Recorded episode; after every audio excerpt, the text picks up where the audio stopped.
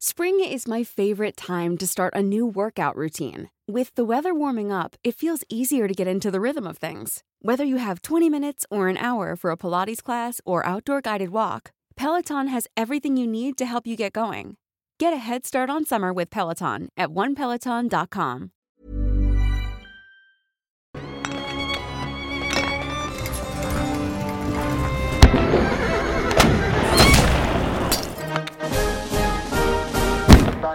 2,000 feet. Into the ag, 47 degrees. ¡Güey! Hola amigos, ¿cómo están? Bienvenidos a otro bonito capítulo de Historia para Tontos, su podcast en el que dos carnales platicamos de historia y de guerra. Para hacerlo para ustedes un poquito más Belicón. belicón e interesante. Uh, el que nos cuida no duerme, papi. Con el corridón de la... ¿Cómo están, chavos? ¿Cómo están? Venimos, venimos de un... Venimos vulnerables porque nos acabamos de abrir en el Patreon Sí, todo. todo. Nos abrimos así todo. Les dijimos hasta lo que no tenemos que decir. Así que si ustedes quieren saber qué fue lo que dijimos, vayan y suscríbanse al Patreon. Spoiler, todos los capítulos que vienen, ¿qué va a pasar en el capítulo número 100? ¿Qué capítulo va a ser? ¿Quién sabe? ¿Y cuándo vamos a empezar con la WW1 y la WW2? ¿Así? Ya nomás no dije. La de WWE ¿Eh? Ya después viene después. y la WWF. Esa no. ¿Esa no? Nah. ¿Y cuándo viene la AAA? Ah, esa sí. ¿Sí? Con el. Este. Con yo soy rudo. Ah, yo soy rudo. Eh. ¿Y la CMLL? Con el para parca. Ah, huevo. La parca. La parca. Exacto. Así que díganle a la parca andar- que vengan a este Para andar a podcast. bilicones. Hablando de la parca, pues vamos a hablar de un tema que creo que a mí, como interna bueno, a los dos como internacionalistas, es una cosa que ya está como metida en nuestro cerebro de, Sí. de todas las fucking clases. Sí. Yo tuve que así, literal, estas son las, las notas de, de mi universidad. Entonces, ahora sí que venimos a hablarles. El capítulo de hoy, si ya leyeron el título, es Las leyes de la guerra. Porque las pues, normas de la guerra. las normas de la guerra, no nada más los convenios de Ginebra, que ya vamos a ver un poquito después, pero este vamos a platicarles qué se vale y qué no se vale, ¿no? Porque, pues, Sí, porque es una mentira que dicen eso de que en la guerra y en el amor todo se vale. No es cierto. A lo mejor en el amor, pues puede ser, con todo con consentimiento, eh, pero en la guerra no se En vale todo. se vale hay todo, un ¿no? chingo, un chingo de normas y les voy a decir que hay apro- aproximadamente 47 tratados Ajá. que son aplicables al día de hoy de todas estas normas de la guerra para absolutamente todo lo que te imagines, güey. exacto. O sea, desde bombardeos a ciudades, desde dónde pelear, desde cómo acordarse, desde cómo pelear, o sea, cuándo, cuándo este, ponerte de acuerdo para declarar la Sí. guerra, eh, qué tipo de armas están prohibidas, porque actualmente hay muchas armas prohibidas, como las armas químicas, las armas racimo, eh, las armas nucleares, obviamente, ¿no? Las balas, por ejemplo, incendiarias, las balas perforantes, todas esas balas que usa- usan los gringos, Sí, hasta ándale. las escopetas que conocemos ahorita en algún punto estuvieron prohibidas. Sí. O la, la ballesta, ¿no? Que La ballesta, sí. ratito fuera del aire. Ajá, hace- bueno, por si no saben, la primera arma baneada por el Papa Por el, fue, la, fue la ballesta, porque no existía ninguna armadura ni ningún escudo que la pudiera parar. ¿Qué habría sido como por los Medici, no? Sí, güey, más o menos. Sí. Güey, la historia de los Medici del Patreon estuvo verguísima. Sí, ¿Te esa estuvo muy buena. Esa, esa no, nunca Así la que recuerden suscribirse al Patreon En el capítulo 100 se los www.patreon cuento. diagonal historia para tontos para 100 se las que se enteren de absolutamente todos estos chismes que están en el Patreon. Que, mira, o sea, no se supone que la guerra todo se vale, pues, o sea, uno como antes, o sea, antes de ser internacionalista, pues yo me preguntaba de que, güey, ¿no, ¿no es como un poco ridículo que alguien quiera regular la violencia con la que los seres humanos acaban unos con los otros? O sea, y, y si sí, ¿quién chingados va a, a aplicar esta justicia, no? Porque, Ujú. ok, no se vale, pero pues, ¿y qué? ¿No? Si no hay, si no hay un castigo para, para la ley, entonces pues no es una ley, ¿sabes?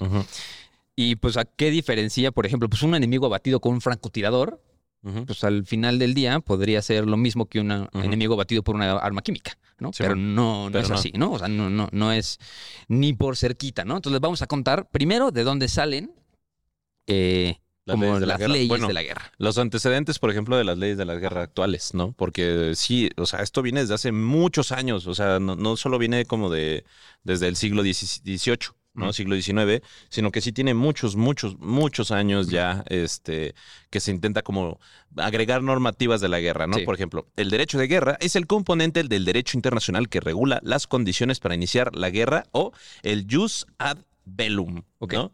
Que no se tiene que confundir con just in bello, que eso es de la serie Sobrenatural. el just ad bellum se refiere a las condiciones a las bajo- por las cuales los estados pueden recurrir a la guerra o al uso de la fuerza armada en general.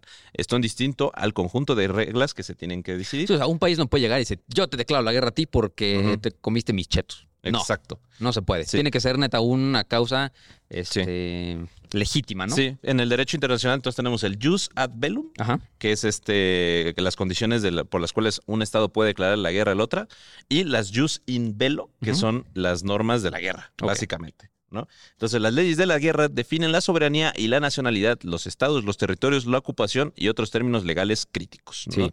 Entonces, eh, las leyes de la guerra moderna abordan las declaraciones de guerra, la aceptación de la rendición y el tratamiento de los prisioneros de guerra, la necesidad militar junto a la distinción y proporcionalidad y la prohibición determinada de armas que pueden causar sufrimiento innecesario. Porque eso es la cuestión de la guerra ahorita, güey. Ya no puedes generar sufrimiento innecesario cuando te vayas a la guerra o cuando estés peleando en, en una batalla, ¿no? Antes así como decía, huevo, métele gas cloro, ¿no? Y Sí, sí, chingale sus, este, todos sus este, órganos internos. Ahorita es como, no, no. A ver, a ver, a ver. A ver, solo te vamos a matar, no somos ojetes, ¿no? Entonces, y con el menos sufrimiento posible. exacto. ¿no? Que es lo importante. Y bueno, el derecho de la guerra, distinto a otros cuerpos de derecho, como el derecho interno de un beligerante particular en un conflicto, puede proporcionar límites legales adicionales a la conducción o justificación de la guerra. ¿no? O sea, tiene sus propias limitantes también. Sí, sí. o sea, y, y de hecho no, o sea, ese fue como ya, ya, ya poner el nombre de Ius ad bellum y estas cosas ya es mucho más, eh, más reciente, ¿no? Bueno, Sí. reciente hablamos del 1800... Eh, ¿cuándo? 49. 49, ¿no? Este, pero si nos vemos así como a las primeras fuentes de, de la historia, de la, por ejemplo, están algunas en, en el Deuteronomio, ¿no? Que dice de que cuando sities en alguna ciudad y peleas contra ella muchos días para tomarlo, no vas a destruir sus árboles metiendo H en ellos porque ellos no podrán comer, ni los vas a talar, porque el árbol de campo no es un hombre para venir contra ti en el sitio. O sea, más el árbol que sepas que no lleva fruto, podrás destruirlo y talarlo. O sea, de que, a ver, vamos a daros en la madre, Pero, no nos vamos a meter con la no nos comida. vamos a meter con la comida ni con, ni con el calor, ¿no? O sea, porque Sí. pues obviamente ni usaba, ¿no? Igual el Deuteronomio, pues, habla un poco sobre las mujeres cautivas, ¿no? Que eran obligadas a casarse con los vencedores, ¿no? O sea, por eso de que cuando salgas a la guerra contra tus enemigos y ya ve tu Dios eh, los entrega en tu mano, o sea, ya ganas la batalla, los vas a tomar cautivos y vieres entre los cautivos alguna mujer que te guste y la codicias y la vas a tomar por tu mujer, la vas a meter en tu casa, ella va a rapar su cabeza. Y va a cortarse de las uñas, se va a quitar el vestido de su cautiverio y se quedará en tu casa. Y llorará a su padre y a su madre un mes entero y después podrás llegarte a ella y tú serás su marido y ella su mujer. Esto es palabra del Señor. No, y aparte, eso es bastante interesante porque estas ya son las primeras reglas ya escritas, ¿no? Sí. Pero ya había como un ci- cierto tipo de intento, ¿no? Para poder eh, poner estas leyes de la guerra. Que, por ejemplo, la, la primerita, primerita Sí. la tenemos en 1750 antes de Cristo con los babilonios, Órale. con el Código de Hammurabi, Sí. ¿no? Donde Que, ya- este, que tenemos un capítulo de Código Maverick. tenemos un capítulo del Código de Hammurabi. Bueno, una de sus leyes explica que en caso de guerra, este, los fuertes no opriman a los débiles. Ok. O sea, salieron culos. Salieron culos. Es así como si tú eres más poderoso que el otro, Ajá. no puedes invadirlo. Es lo que dice el, el código de Hammurabi, básicamente. Sí. ¿no? O sea, si tú tienes más fortaleza, métete con alguien de tu tamaño, güey. Sí. A ver si es cierto, a, ver, si muy, a ver si muy reatudo, ¿no? Literalmente. Luego. En la India, el Maharabat y los textos de la ley del Monou pedían misericordia para los enemigos desarmados o heridos. La Biblia y el Corán también contienen guerras al respecto al adversario. Siempre se trata de establecer reglas que protegen a los civiles y a los derrotados. Los primeros ejemplos conocidos se encuentran justamente en lo que es el Maharabat y el Antiguo. Testamento. ¿no? Por ejemplo, en el Maharabat describe una discusión entre hermanos gobernantes sobre lo que constituye un comportamiento aceptable en el campo de batalla y un ejemplo temprano de la regla de proporcionalidad. ¿Cuál es la regla de proporcionalidad en la guerra? Pues básicamente que un ejército se enfrente, un ejército de cierto tamaño se enfrente al mismo ejército de cierto tamaño o mismo poder. Ok, sí. ¿no? O sea, que no sea, o sea, no seas ojete. ¿no? Sí, nos puede hacer una riatiza como aplicaba así Exacto, Julio. ¿no? sea, así Entonces, por 300 millones contra 10 y tú- todos contra mí. Entonces, el Maharabat describe que no se deben atacar a los carros con caballería. Los guerreros de carro deben atacar a los carros. No se debe agredir a alguien en apuros ni para asustarlo ni para derrotarlo. La guerra debe hacerse en aras de la conquista y uno no debe enojarse contra un enemigo que no intenta matarlo. Eso sale en, en Vinland Saga, güey. ¿Sí? Así, no tienes enemigos. No tía, sí. No tienes enemigos. Nadie es tu enemigo. Nadie te quiere matar. Justo, creo que también hay que aclarar algo muy importante desde el principio, porque muchos, o sea, muchos creen que el fin de la guerra es eh, o sea, matar al enemigo, ¿no? Y el fin de la guerra no, no, o sea, no es el fin definitivo de una guerra, ¿no? O sea, un, un conflicto armado, no- el, fin, el fin no debe de ser acabar con el enemigo, sino simplemente neutralizar su fuerza de combate. O sea, ¿no? O sea, Sí. dejarlo sin, sin elementos para poder seguir peleando. No significa matar a los hijos, matar a, a los viejos, matar a, o sea, ¿sabes? Quitar los recursos naturales. No, se trata nada más de neutralizar su, su- su fuerza de combate. Para terminar con una invasión o, un, vi- o, o bien para invadirlo y a imponer sobre sus territorios, pues, Del control. tu más correcta manera de pensar, ¿no? Que Sí. no, o sea, no, no tiene que ser el asesinato ni la muerte per se. Entonces, Sí. por eso de ahí nacen muchas de estas leyes que dicen, oye, güey, sí, pues está chido matar al enemigo porque son personas que vienen voluntariamente también a matarte a ti, pero pues mientras más rápido y mientras menos doloroso, mejor. Ok. ¿no? Sí, y luego tenemos que a principios del siglo VII, el primer califa musulmán sunita Abu Bakr, Abu Bakr, no sé si estoy diciendo bien, mientras instruía al ejército musulmán, estableció reglas contra la mutilación de cadáveres, el asesinato de niños, de mujeres y ancianos, y también estableció reglas contra el daño ambiental, contra los árboles y la matanza de animales del enemigo. Decía, Deteneos, oh pueblo, para que daros diez reglas que os guíen en el campo de batalla. No cometáis traición ni os debéis del buen camino. No debéis mutilar a los cadáveres. No matéis a un niño, ni a una mujer, ni a un anciano. No hagáis daño a los árboles, ni los queméis al fuego. Especialmente los que dan fruto, ¿no? Justamente O sea, como más o menos. Ajá. Si no mates al rebaño del enemigo, excepto para tu comida. Es probable que la pases junto a las personas que han dedicado su vida a servicios monásticos. Déjalos en paz. Tampoco matas sacerdotes, ¿no? Entonces, también este, en el Corán exige que el combate de los musulmanes solo se le permite contraatacar, contraatacar en defensa propia contra aquellos que los atacan. Pero por otro lado, una vez que los enemigos dejen de atacar, luego se ordena a los musulmanes que dejen de atacar. Sí, o sea, ac- acuérdense que lo, lo que yo les leí está en el Deuteronomio. Acuérdense que el Deuteronomio forma parte del Pentateuco, que son penta, son cinco, son los cinco libros principales que pues comparten eh, la mayoría de las cosas, las tres religiones principales, ¿no? Entonces no, no me suena tan ilógico de que pues este güey musulmán también tenía más o menos la misma regla que estaba en el Deuteronomio. ¿no? Sí. Y bueno, en la Europa medieval, la Iglesia Católica Romana comenzó a promulgar enseñanzas sobre la guerra justa, reflejado hasta cierto punto en movimientos como la paz y la tregua de Dios, el impulso de restringir el alcance de la guerra y especialmente proteger las vidas y propiedades de los no combatientes, ¿no? Y bueno, también este Hugo Grocio tuvo un intento de redactar leyes de la guerra con base a estos tipos de conocimientos. Y bueno, uno de los agravios enumerados en la Declaración de la Independencia de Estados Unidos fue que el rey Jorge III se ha esforzado por atraer a los habitantes de nuestras fronteras a los despiadados indios salvajes, cuya regla conocida es la destrucción indistinguible de todas las edades, sexos y condiciones. Ok. ¿No? Que ya sabes que es así como de, ay, el rey Jorge III es el que quiere rebelar a los indios americanos contra nosotros, ¿no? Y eso no es justo. No se vale. Sí, pero estas son básicamente como las, bueno, las, las protoleyes, ¿no? Que los, las protonormas que tenemos eh, en la guerra. Antes, ¿no? Por, por ejemplo, y ya también variaba de, esto estamos hablando de Europa, ¿no? Porque Sí. sí, varía mucho en, la, en el lugar donde se desempeñaba la guerra. Por ejemplo, aquí en, ay, güey, se cayó una botellita. Aquí en Mesoamérica, las normas de las guerras eran también diferentes. Y de hecho, eso también tuvo mucho, mucho que ver en la conquista de. México. Por ejemplo, eh, aquí cuando derrotabas a un enemigo, era cuando un enemigo se caía. ¿No? O sea, si tú en la batalla, en una guerra, eh, porque había dos tipos de guerra aquí. Estaban las guerras de conquista y las guerras floridas. ¿no? Las guerras de conquista era literalmente para someter a otros pueblos, que Sí. era, ojo, someterlos, ¿no? Para que pagaran tributo. Y las guerras floridas, que eran guerras específicas o guerras santas, que eh, se fijaba un, un lugar de batalla. Tú y yo afuera de la escuela. Ajá, exacto. Se, le- se fijaba un lugar de batalla y decían, vamos a juntar 10 mil pelados contra 10 mil pelados. Y Ya. por ejemplo, al principio, ah, y bueno, y el objetivo es capturar prisioneros Sí. Para sacrificar posteriormente, ¿no? Entonces, al principio, por ejemplo, estaban prohibidas las ondas, las flechas y los atlatl, que son como dardos, dardos gigantes. Era así, a, a pura Ah, macanazo, sí, sí, sí, sí. macana- macahuitl y, y escudito, ¿no? Y hace cuenta que durante la batalla, eh, si te caías, Sí. caías herido, el objetivo no era matar, el objetivo era capturar. eh, Sí, sí, sí. Te, quiero vivo, te quiero, te quiero dar un, un toletazo, Y ese- y dejarte inconsciente. No, y esa parte era una de las eh, maneras en que los soldados subían de rango. Entre más soldados capturaras, más rango ibas a tener. Entonces, por ejemplo, un guerrero, Modo Prestige. eh, un guerrero jaguar para poder este, subir de rango necesitaba capturar creo que tres o cuatro güeyes vivos, Ok. ¿no? Al mismo tiempo. ¿No? Y otro, y había, estaban los, los cabezas rapadas, los skinheads de Los los skinheads mexicas, de no me acuerdo cómo se llaman, pero esos güeyes tenían que capturar como 10 güeyes, ¿no? Para poder hacer Subir.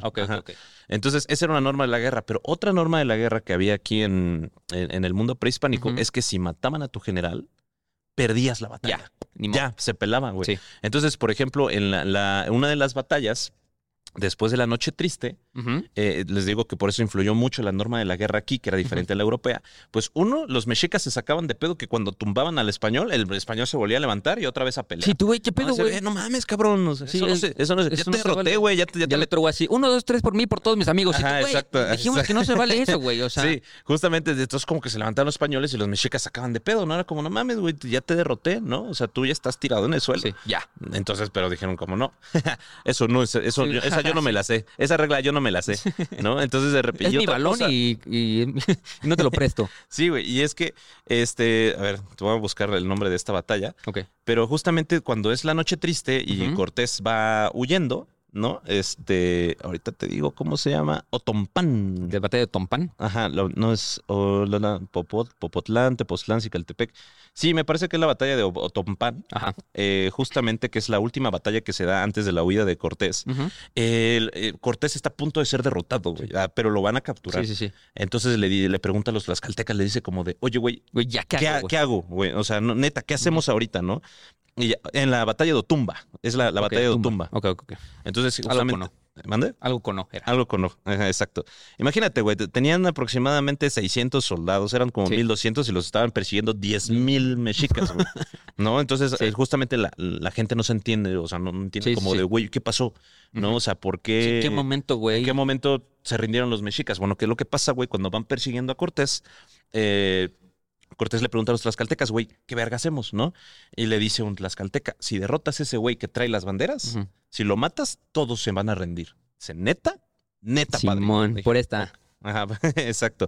Entonces, justamente eso pasa, güey. Y se dice que Cortés fue, agarró su caballo y vámonos en putiza y verga que decapita al general este, mexica. El mismo Cortés. Ajá, el mismo Cortés. Eso dice el chismecito, ¿no? Ajá. El mismo Cortés decapita al, al- al- Ajá. al- al general mexica y de repente todos los mexicas dijeron, perdimos. Como- Así, Perdimos. como cuando explota la estrella de la muerte y todos los drones así. Ajá, exacto, güey. Sí, sí, sí, justamente como en Star Wars, güey. Dijeron, perdimos, se rindieron los mexicas y se regresaron a Tenochtitlan. Dijeron, Y, y, pues ya cuando llegan y llega así Cuauhtémoc, digo este Cuitláhuac que le dicen, ¿qué verga? ¿Qué pasó? No, pues mataron a la Licker, güey. Ah, la verga, no mames. No, pues sí estuvo cabrón. Pero es cuando se da cuenta, ahí ya se dan cuenta los me, me- mexicas o sea, que- me encanta que de los dos nombres que pudo utilizar, que era Iker y Tecayehuatzin, escogió eh, Iker para esta historia. Bueno, el general se llamaba Matlaltzincantzin. Sí, no, no, un poco más de sílabas que Iker. Bueno, cuando decapitan a Matlaltzincantzin fue como de verga, güey. Mataron a Matl- Matlaltzincantzin y fue como de, ah, está bien, padrino. Bueno, Pues, ya, Fue, fue una derrota, pero ve ahí los cambios de la Sí, norma como de la el- guerra, güey. O sea, justamente como ahí chocaban el- las tipas. Sí, o, o como en el capítulo que hicimos de guerras, que creo que también es este, de esos capítulos bien tempranos en nuestra historia de en los podcasts, de las guerras extrañas, ¿te acuerdas? Ah, sí, de la guerra de la cubeta y así, que, que les platiqué de que pues había una, una tribu en, o sea, en África, en África subsahariana, pues la gente se peleaba, pero el, el- o sea, como el común acuerdo era, todos vamos a poner frente a frente y nos vamos a lanzar piedras y lanzas, y si te matan, te matan, y si te caes, te quedas en el piso, ¿no? Entonces, pues en el momento que ya te rindes, pues ya, levantas a tus heridos y te vas, y ya, ganas la batalla, ¿no? Pero pues a un güey se le ocurrió, oye, güey, ¿y si...? Y si no, o sea, de que si, pues nada más, cuando esos güeyes estén parados, pues nos lanzamos a esos. Y de la nada ese güey se convirtió en un imperio africano así, nada más por, Sí, por no cumplir esas, rey, esas leyes como de, de batalla que tenían. Sí, güey, está bien, está bien interesante, la neta, o sea, pero cómo, cómo conflictúan, ¿no? Justamente también las, las normas de las batallas. Sí. Entonces, pero bueno, de aquí ya nos vamos a saltar hasta el siglo XVIII, Sí, ¿no? mo. Porque la neta ya, este, algo, algo muy interesante, güey, que, que define, güey, también la, la, la necesidad de las normas de la guerra fue con Napoleón Bonaparte, güey. Sí. Sí, no, o sea, la neta, las guerras napoleónicas cambiaron el mundo totalmente, la necesidad de algo, güey. Entonces, eh, justamente eh, se ha comentado que para crear leyes para algo tan estúpido como la guerra y Es que, anárquico, pues, sí. o sea, tener una ley es estúpida porque ¿quién la va a seguir, güey? ¿No? O sea, es como de, güey, está muy cabrón que la sigan, sí, pero pues la neta se tiene que Pero intentar. la, la cosa es de que estas, estas leyes se tienen que acatar de buena fe porque pues también está en el entendimiento de que la persona con la que estás peleando también las va a seguir. ¿no? Entonces, a ver, o sea, si tú no las sigues, pues mira, te, te va a tocar lo mismo, pero más culero del otro lado, ¿sabes? Entonces, pues es como también una manera de protegerte a ti mismo y a los tuyos, de que, ok, Sí. vamos a cumplir las, las reglas para que no nos toque tan fea la riatiza, ¿no? Que nos va a tocar al ratito. Sí, Simón, y justamente es, es muy interesante porque también la, la la búsqueda de la paz es el principal objetivo de la guerra, güey. Sí, no es, Creo no es matar a la Ajá, no es matar, es, gente. es eso, güey, es buscar la paz. ¿no? De una u otra manera. O sea, también dices, pues, estamos buscando la paz, conquistando todo, ok. Sí. Pero sigue siendo Sí, la, misma finalidad, encontrar la paz, ¿no? Entonces, este, pues tienes que, ¿con qué quieres continuar con las leyes de la guerra?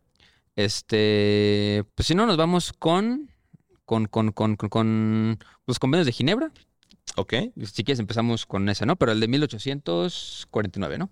Sí. No, 1800, ay, tú tienes ese dato, Iker, espérame. Yo también, dame dos. Bueno, tenemos la primera declaración de París de 1856 sobre el derecho marítimo, que fue de la primera. 1864, Ahí está. Convención de Ginebra.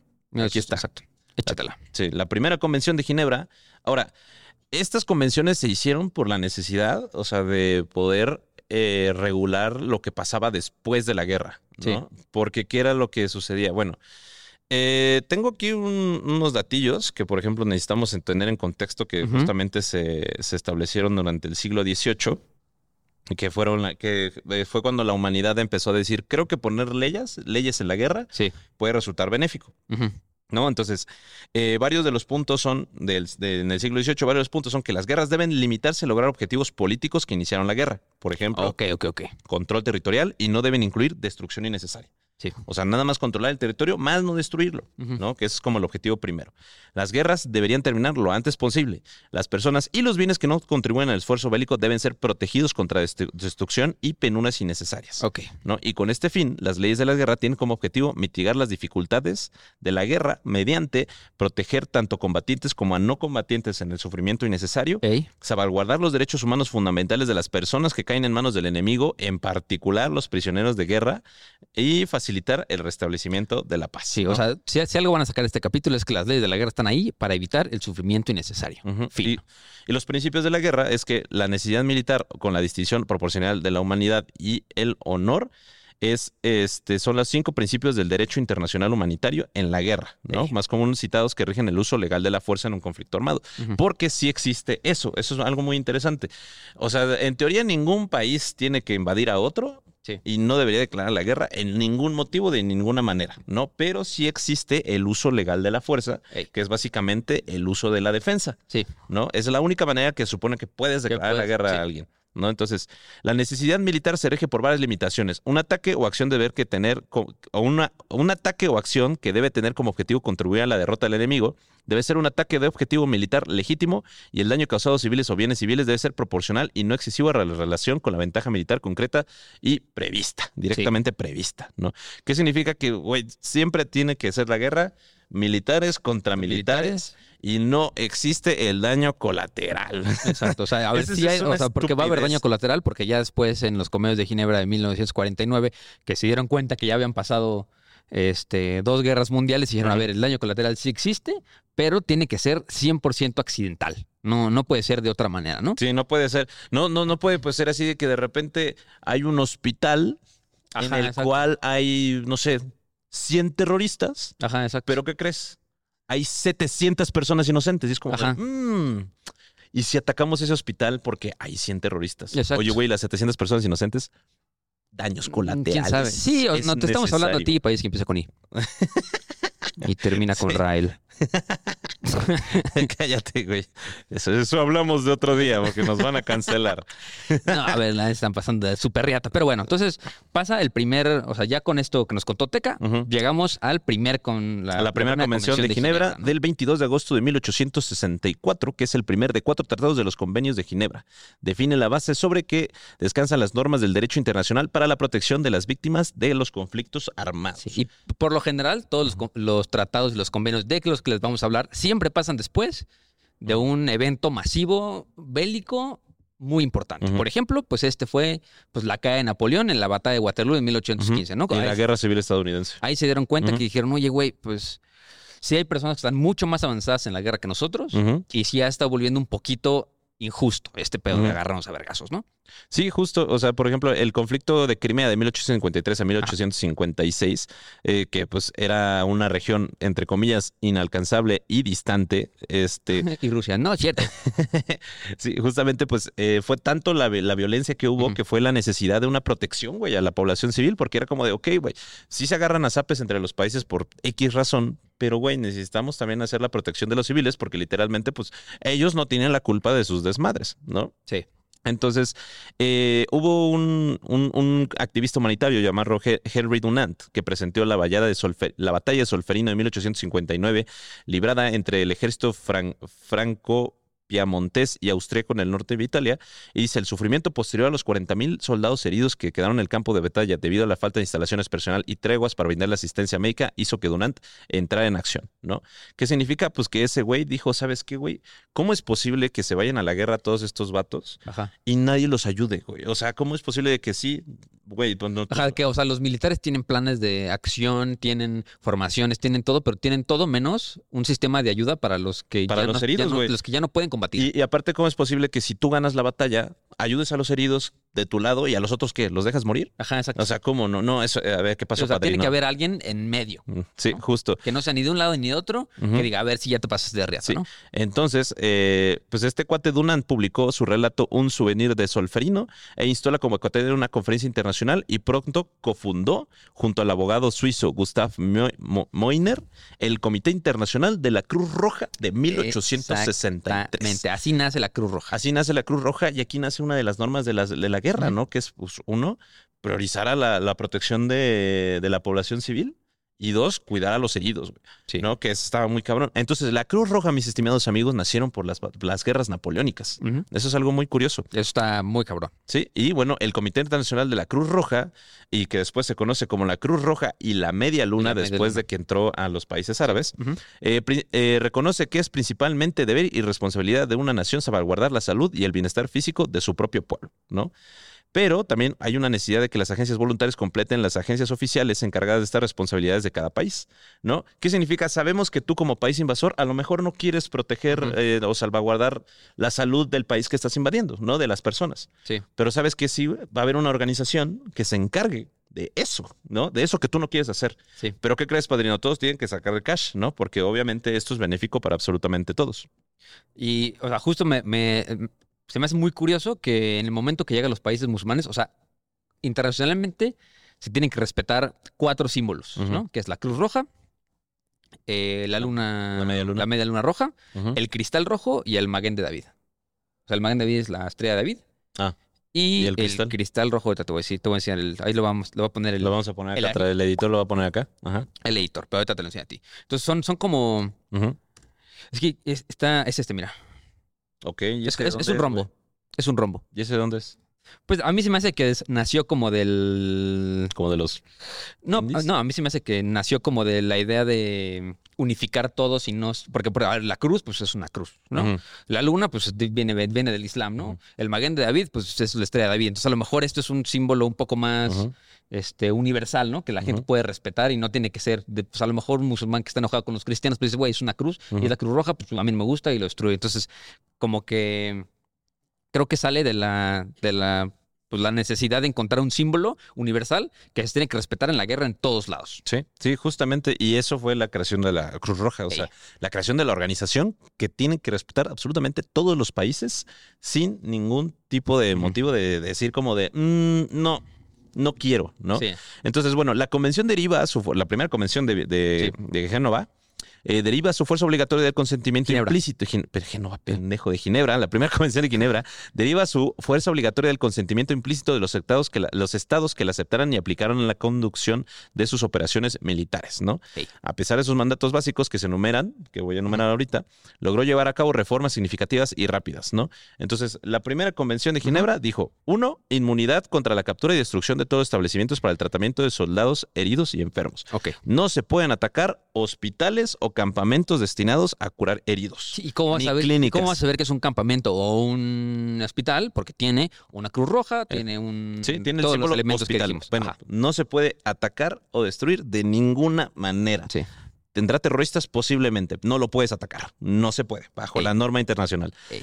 Dos, la recepción y trato imparcial de todos los combatientes. Sí. ¿Qué significa esto? Que eh, se va, la Cruz Roja va a recibir absolutamente todo tipo de Sí, o sea, en la camilla de junto puede estar tu enemigo y. y no puedes hacer nada porque es eso, ¿no? Porque Sí. acuérdense que hay Cruz Roja tanto del lado de un lado como, Como del otro. Sí. Entonces, eh, si la Cruz Roja recoge a tu enemigo, no le puedes hacer nada porque ya es un herido y lo va a atender y va a asegurar su Sí, sí, ya no presenta una amenaza, ¿no? Exacto.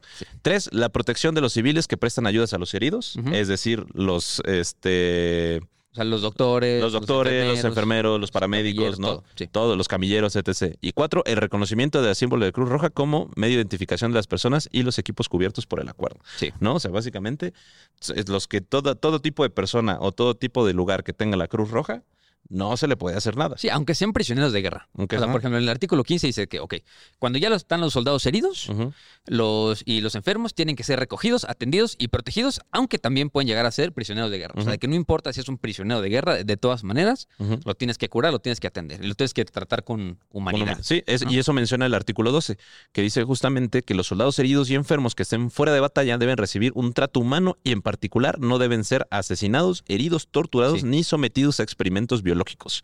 Esto es este, gracias a Japón Sí. y, y- y lo- lo- la Alemania nacionalista. Exacto. Entonces, porque esos güeyes les mamaba, sobre todo los japoneses, Sí. les mamaba experimentar con los Es que, chinos y a los ver, coreanos. creo que aquí partimos de la cosa de que hay que ser tratados con humanidad, ¿no? Pero si pues para los nazis los judíos no eran humanos, entonces no necesitan humanidad. ¿Quién necesita humanidad, no? O Sí, igual para los japoneses, los chinos no eran humanos, ¿no? exacto, Entonces, ¿quién los pues, necesita? oye, pues, ¿quién- exacto. Sí. Bueno, el artículo 16 exige que las partes de conflicto registren la identidad de los muertos y heridos y transmitan esta for- información a la parte Ajá. contraria. Sí. ¿No? O sea que a huevo tenías que pasar la información de quiénes se morían y quiénes vivían. Eh, pues, Eh, pasa. aquí, mames. Les llegó la producción. Gracias, gracias. producción. Producción. El artículo 9 permite a la, a la Cruz Roja Internacional eh, o cualquier otra organización humanitaria imparcial brindar protección y socorro a los soldados heridos y enfermos, así como al personal médico y religioso. Sí. Eh, vamos a hacer una breve pausa. No, a ver, pausa. Eh, no, ¿Cuál pausa? Que vean todo. Que vean lo que sucede Está bien. en el capítulo. Esto está, bien, vale. Está en vivo, es que ven, pedimos algo para, para no dormirnos. Unas refrescantes bebidas, porque ustedes no saben, pero son las 11 de la mañana y llegamos aquí a las 10 de la mañana. Porque los queremos mucho, porque estamos aquí parados chambeando desde temprano. Sí, justo. Bueno, y esto es lo que básicamente dice la primera convención de Ginebra. O sea, que ya se, se dictan las bases de, uno, el reconocimiento de la Cruz Roja como una de las... Sí. Eh, bueno, como una Como el institución- mediador de la Ajá, no, una institución internacional dedicada a la protección de los heridos y los enfermos. Y también, pues, establece ya los primeros eh, normas de la guerra moderna, güey. Sí. Qué ruidazal aquí. Ah. Ya, listo, ya estamos de regreso. Uy, estos sí son refrescos. Mm. Luego, tenemos en 1899 Ya, la, La conferencia de la Haya. De la Haya. De la 18 Haya. De la Haya. De 1899 a 1907. Ojo, todos estos son temas de internacionalistas, pero también tienen que ver con historia. Sí, sí, sí, sí. Sí. De hecho, pues esto todo define la política No, a ver, estoy seguro que todo el mundo conoce eh, la Cruz Roja. Estoy seguro que seguramente han visto alguna clínica de la Cruz Roja cerca de su casa, cerca de algún lugar. Y está increíble que ahora van a poder pasar y van a decir, ah, güey, ahora, yo sé que eso está aquí por Napoleón. O sea, ¿sabes? Es- son esos detallitos padres que hay historia en todos lados. Eso es lo que más me gusta de la historia, es de que puede- puedes encontrar historia a la vuelta de tu casa. Sí, exacto. Eso es increíble. Entonces, la conferencia de la Haya establece Bueno, fueron dos conferencias, la de 1898 y la de 1907, y se inspira en los trabajos del proyecto de declaración concierne a las leyes y costumbres de la Guerra de Bruselas de 1874 sobre las leyes de la guerra propuesta por el zar Alejandro II. ¿No? Aquí ya se están, eh, también se conoce el documento como la circular de Morubiev. ¿no? Ok. Eh, se- se- en estas convenciones avanza la reglamentación de la guerra y la creación de un tribunal internacional de arbitraje, que no solo logró el objetivo de la conferencia, sino que también la limitación de los armamentos. Esto es muy interesante y por también tiene que ver con la Primera Guerra Mundial, raza. Sí, sí, sí. ¿Por qué? Esto es interesante porque como que pensaron que ya no iba a... Pensaron que ya no iba a evolucionar este, más la guerra, ¿no? Porque dijeron, oye, ¿sabes qué? Pues ya, ya estamos en un nivel chido. Sí, la guerra ya no va a avanzar. Ya estamos en un nivel padre que pues es controlable. Entonces vamos a ponernos de acuerdo para no ni incrementar. Bueno, aquí le ponen por un periodo, ¿no? Porque creo que sabían Sí. que era inevitable que el ser humano ideaba mejores maneras de matar. ¿no? Pero pues vamos a, ya no vamos a incrementar eh, los efectivos de las Fuerzas Armadas, navales, tampoco vamos a incrementar los gastos militares, este, y tampoco vamos a este, incrementar los tipos de armas, los nuevos explosivos o cualquier otro tipo de detonantes más poderosos los que son utilizados actualmente. O sea, Sí, que o sea, ya, ya están Ya hasta aquí estamos, si nos vamos a la guerra, nos vamos a ir a la mierda, literalmente, ¿no? O sea, no se vale que hagas a la mitad de tu país soldado, ¿no? O como que- obligatoria, no Ajá, vale. así como de nada más, cada país puede tener 100 barcos, no te pases de verga, Rusia, tú tienes 700, ¿no? Entonces, eh, justamente era eso como de, güey, si nos vamos a la guerra, tiene que ser una guerra parcial, ¿no? Tiene que ser una guerra totalmente... Y, eh, y como que como que trataban de aplanar así el, el campo de batalla, ¿no? Por ejemplo, sabían que, que este que Alemania y Francia tenían este globos aerostáticos, ¿no? Entonces, por ejemplo, aquí en el artículo 3 decía, vamos a restringir el uso de la guerra terrestre de los explosivos formidables que ya existen y está prohibidísimo lanzar proyectiles o explosivos desde cualquier tipo de globo o cualquier tipo de dispositivo similar. No, y también... Güey, me encanta que globo o dispositivo similar, como que la palabra avión, Avión, cohete, ya estaba no existía, así. No, ya estaba sonando el avión, güey. Así, pero o sea, misil balístico, Bueno, sí. intercontinental. Aparte, se prohibía en la guerra naval de buques y submarinos cargados con torpedos u otros dispositivos similares, dar garantías a que no se, contra- no se construirían buques con esa tecnología. O sea, no se podían lanzar torpedos submarinos porque estaban imposibles de interceptar o no se sabía qué pedo. Sí, es, es de que están muñeros, güey. Hay que Sí. nerfearlos, ¿no? O sea, Sí, justamente, ¿no? Y bueno, tomar la, la conferencia de Ginebra en 1864, ¿no? sí, y- Todo y, aquí también creo que lo más importante ese es que aquí ya dicen, ¿sabes qué? Está padre, agarrarnos a catorrazos entre todos. Oye, son- catorrazos es una palabra que uso mucho. Sí, demasiado, güey. Es un shot cada vez que quiero diga, Diga catorrazos. catorrazo. Es que suena más bonito que la palabra con B, Mm. la neta. Me gusta más como de tío, ¿no? O sea, agarraron a catorrazos tremendos. Este, aquí, pues ya dijeron, ¿sabes qué? Está padre agarrarse a catorrazos entre todos, pero necesitamos un árbitro. Necesitamos a alguien que se ponga en medio y que diga, órale, vamos a hacer buenos oficios, mediación y arbitraje. Entonces ya dijeron, ¿sabes qué? Pues vamos a tener conflictos armados, pero este, siempre va a haber un tercero que uno trate de evitar el conflicto a toda costa, llegando a la mediación, y si no se puede, que sirva como árbitro en los putazos, ¿no? Por lo general, eh, en el en el término de ser árbitro de putazos, le termina, termina siendo la Cruz Roja, ¿no? Mm. Aparte es muy interesante porque aquí ya se habla de un arbitraje. Y lo- para los que no saben qué es el arbitraje, literalmente es un mediador, ¿no? Es un güey que dice como de, ¿sabes qué? Vamos a... Sí, es- No sé, vamos a un imaginar. tercero en Es un tercero en discordia que va a decidir quién tiene la razón, ¿no? Entonces, este, por ejemplo, no sé, va- vamos a poner un ejemplo muy estúpido. Eh, Iker y yo nos estamos peleando por un- los terrenos de la abuela. los terrenos de la buena, exacto. ¿no? Y este. Ay, perdón, tenía que contestar esto ya. Iker y yo no estamos peleando por los terrenos de la abuela, ¿no? Iker los quiere porque es güero y yo los quiero porque soy chingón, ¿no? Ok. Sí, Bueno. el güero siempre... El güero siempre se lleva todo. Sí, Pregúntale sí. a los gringos. entonces, y de repente, pues le decimos, como no nos ponemos de acuerdo, entonces le llamamos a un amigo en común que tenemos los dos. Entonces llega el Jerry. Llega el Jerry. Jerry y dice como de, a ver, güey, díganme sus argumentos por qué tú quieres este terreno y por qué tú quieres este terreno. ¿No? Entonces el Iker dice, pues yo quiero el terreno porque voy a construir Ox. voy a sembrar aquí Voy a- ajá, unos y- vergazos al que me los quiera quitar. y yo quiero el terreno pues porque yo quiero poner departamentos para toda la familia. ¿No? Entonces de repente pues el Jerry va a decidir, ah, obviamente yo, yo soy el Pues, sí, altruista. ahí sí. Los güeros siempre son los malos de la historia, raza. Ya lo sabemos todos. Y hablan como rusos así. ¿no? los güerros. son- No, güey. Mira, si hablan inglés son malos. y los etíopes, ah, cámara culero. Ah, verga. No, este. Entonces, justamente, pues el Jerry va a decir: Pues, ¿sabes No, qué? Yo creo que es más conveniente que el Teca se quede los terrenos porque va a construir de paz para toda la familia. Y entonces ya hizo un arbitraje y mediación. Y el Iker se tiene que aguantar. Sí, porque, ya firme. Ya, firmé firme y es ya. como de, ok, tratado de compas, nos damos la mano y aquí terminó todo. No es básicamente el arbitraje porque era muy complicado eh, justamente conseguir, o sea, que todo el mundo se pusiera de acuerdo en este sentido, porque obviamente Iker iba a quedar eh, disconforme, ¿no? Entonces Sí. en el arbitraje decían como de, ok, espérame Iker, Teca se va a quedar con los depas, pero te va a dar uno. Así, ¿no? exacto. O sea, la neta, no te quedas sin nada. O sea, Sí, o, o te- o- o a ver, vámonos, michas. o vámonos michas. Construyes Cool fact a crocodile can't stick out its tongue. Also, you can get health insurance for a month or just under a year in some states. United Healthcare short term insurance plans, underwritten by Golden Rule Insurance Company, offer flexible, budget friendly coverage for you. Learn more at uh1.com.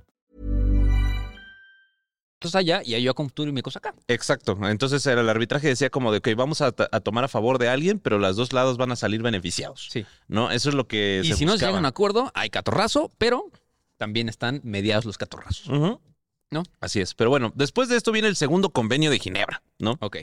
De 1906 para el mejoramiento de la condición de los heridos, enfermos y náufragos de las Fuerzas Armadas del Mar, ¿no? Que es justamente a ver qué pasa en la guerra del mar, porque si hundes un barco y hay un chingo de gente de- atrapada en el mar, no los puedes dejar ahí. Exacto. No, Se no quedó sé. hundes el barco y dices adiós. Adiós, sí, no. Porque acuérdense que la guerra naval también el objetivo no es hundir el barco, es capturarlo. Es- ¿Sí? exacto. ¿Tú sabías eso, güey? Sí. Sí, el objetivo de la guerra naval es capturar los barcos, ¿no? Sí. Y justo porque pues, si vieron One Piece, entonces, eh, justamente, pero cuando se naufraga, bueno, cuando se hundía un barco Ajá. y quedaban los náufragos ahí a la deriva, pues no los podías dejar ahí por culero, los tenías que salvar y justamente pues era como una regla, pues no escrita, pero ya decidieron sí, sí. pues eh, ponerla, ¿no? Justamente eh, por escrito, Por ¿no? escrito. Entonces, el tratado es una, un documento que consta de 63 artículos, pero los principales dicen que el, que el artículo 2 y 18 requiere que todas las partes proteger y cuidar a los enfermos, heridos y náufragos. Sí. ¿No? Porque ya agregamos náufragos, que eso es muy importante, ¿no? Sí, también hay, hay buques este, hospital. Sí,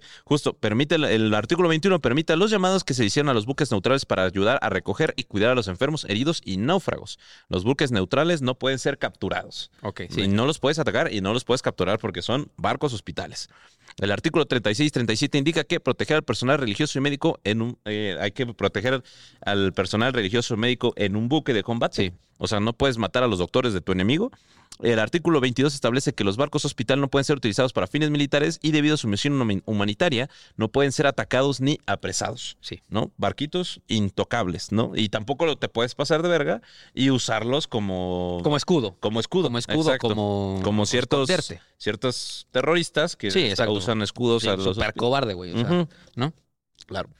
Y bueno, el artículo 14 clarifica que a pesar de que un buque de guerra no puede capturar al personal médico o de un buque hospital, puede albergar a prisioneros heridos, enfermos y náufragos de la guerra. Sí. ¿No? De Justamente. todos lados. De todos. ¿No?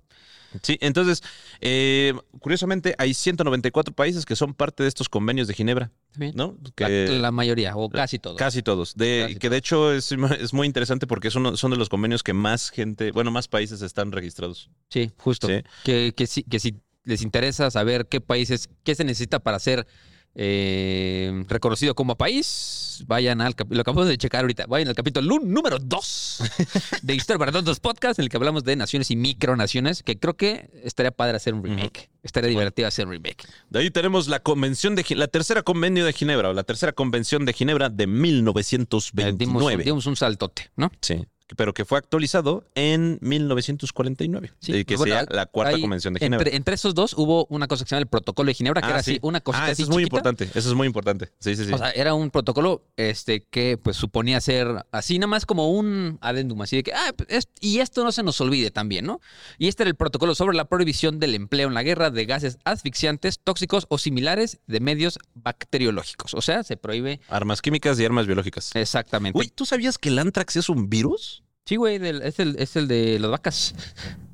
Del, ese es- a ver, seguramente va a haber algún veterinario que nos esté escuchando, pero según yo es un virus que es como de características espongiforme, lo que es, bueno, encéfalo espongiforme, madre así, que se ¿Cómo supone que verga te- sabes eso? Yo trabajaba en el departamento de agricultura, para Ah, mí sí, cosas hasta que me corrieron. pero se Shout- supone shout que- out a Australia. que eso es shout out a Australia. Y este, Tengo que interrumpir, güey. Perdón. Es que vi un TikTok, güey, de una vieja que quería llegar a, a Australia y llegó a Austria, güey. no ma- Que llegó con todos sus amigos, güey.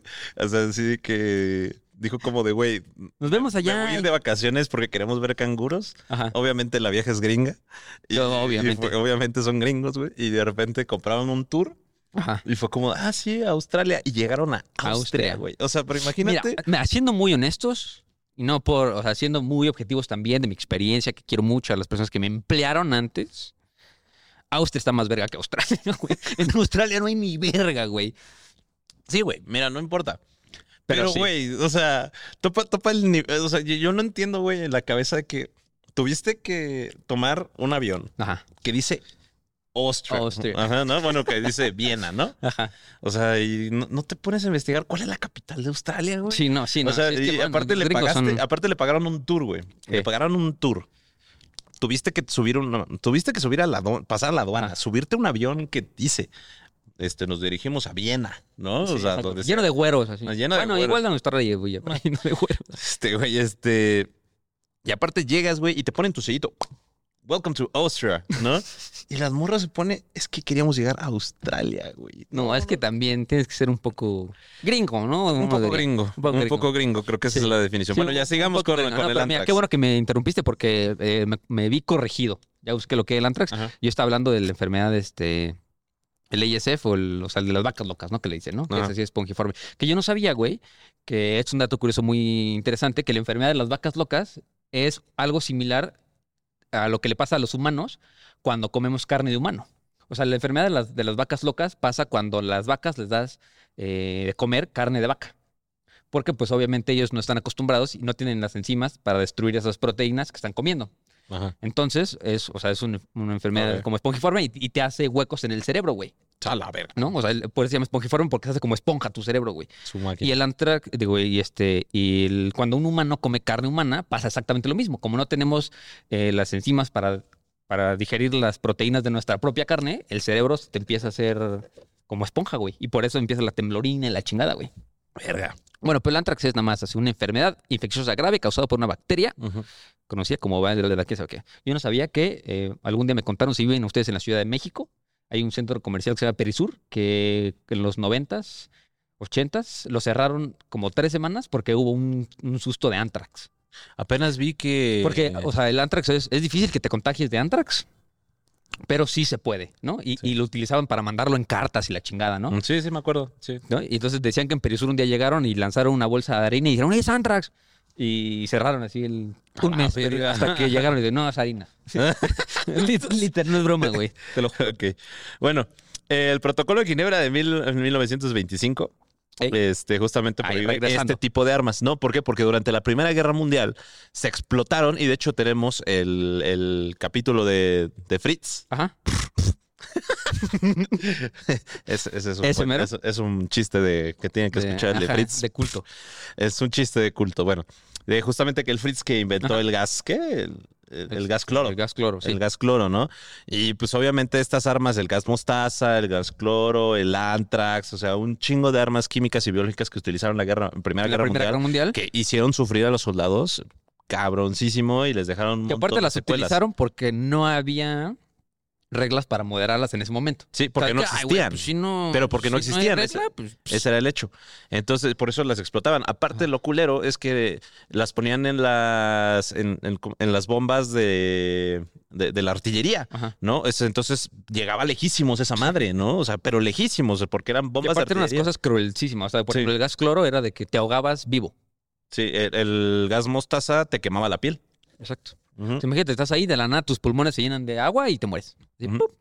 Entonces, justamente, pues ya Sí, se, llegan se- a- se establece en, en este protocolo de Ginebra. Y bueno, también se, se reafirma con la Convención de Armas Biológicas de 1972 y la Convención sobre Armas Químicas de 1992, Ujú. donde se asegura que está prohibidísimo. Por ejemplo, ahorita, si estamos hablando, ahorita que estamos hablando de armas químicas, y de hecho esto es parte de las normas de la guerra, se utiliza algo que se llama fósforo blanco. Sí, Si ustedes juegan Call of Duty, Sí. se, se Eh, podrán recordar que una- número 9, si matan una- nueve seguidos, Si y mata- tiene el perk de... ay, Sí, tienes el, el fósforo blanco, El fósforo literalmente. blanco, ¿Qué es el fósforo blanco? Bueno, el fósforo blanco es un químico que se arroja a través de termita, aviones. ¿Dónde? termita, ¿no? No. No, No, no, no. Se- se- es, es un pol- es un humo blanco, güey. Literalmente. Es un humo muy blanco, muy denso, que eh, está permitido su uso porque no es mortal, no es, entre comillas.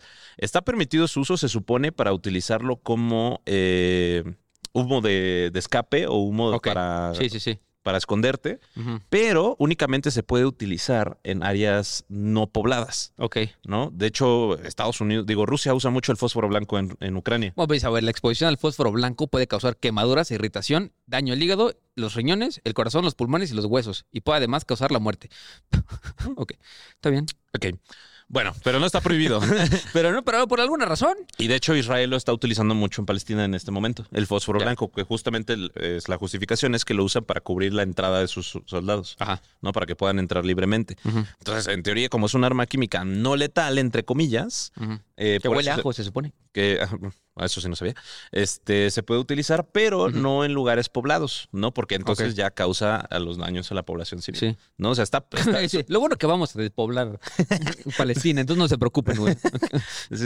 ya les habíamos dicho que se tenían que ir del norte de Gaza. Entonces aquí no hay nadie. Aquí no hay Entonces, bueno, güey. por eso es la, la utilización de. Bueno, eso es como la limitación de las armas químicas que en teoría no debería usarse, güey. Ok. Porque está dentro de los protocolos que acabo de mencionar. Sí. No, pero bueno, de ahí nos vamos a la Convención de Ginebra. Ahora sí, la tercera Convención de Ginebra Ajá. de 1929. Ey. ¿no? Que fue, eh, fue actualizado, como dije, en 1949, donde se habla de la protección humanitaria para los prisioneros de guerra. Sí. ¿no? Entonces, lo mismo, 1929, estos convenios salen después de la Primera Guerra Mundial, ¿no? Sí. Los parámetros generales dice que eh, todas las partes están obligadas a cumplirlos, a los Sí. acuerdos, ¿no? Y también dice que cualquier conflicto armado entre dos o más altas partes contrarias está cubiertos por, por este mismo y que, bueno, básicamente que todo mundo que lo firme lo tiene que respetar, sí, sí o sí, Sí. ¿no? Entonces, eh, aquí este- esta convención es justamente tratar dignamente y con humanidad a los prisioneros. O sea, Sí. que si los tienes apresados no se te tienen que morir. ¿no? Exacto. que define la- cuál es la definición de un prisionero de guerra, que es miembros de las Fuerzas Armadas de parte de un conflicto o los miembros de las milicias de estas Fuerzas Armadas, Sí. es decir, eh, partisanos o soldados. Sí. Cualquiera de los dos son prisioneros de guerra. O sea, justo, básicamente es de que los prisioneros de guerra los tienes que tratar exactamente igual que como tratas a tus soldados. O sea, de Ujú. que los alimentos tienen que ser de la misma calidad, la misma cantidad. Tienes que, o sea, tienes que prestarles servicios médicos. Tienes que, o sea, tienes que prestarles sus necesidades religiosas, de ocio y deportivas, o sea, de que les puedes dejar hacer, o sea, porque también pasa que termina la Segunda Guerra Mundial.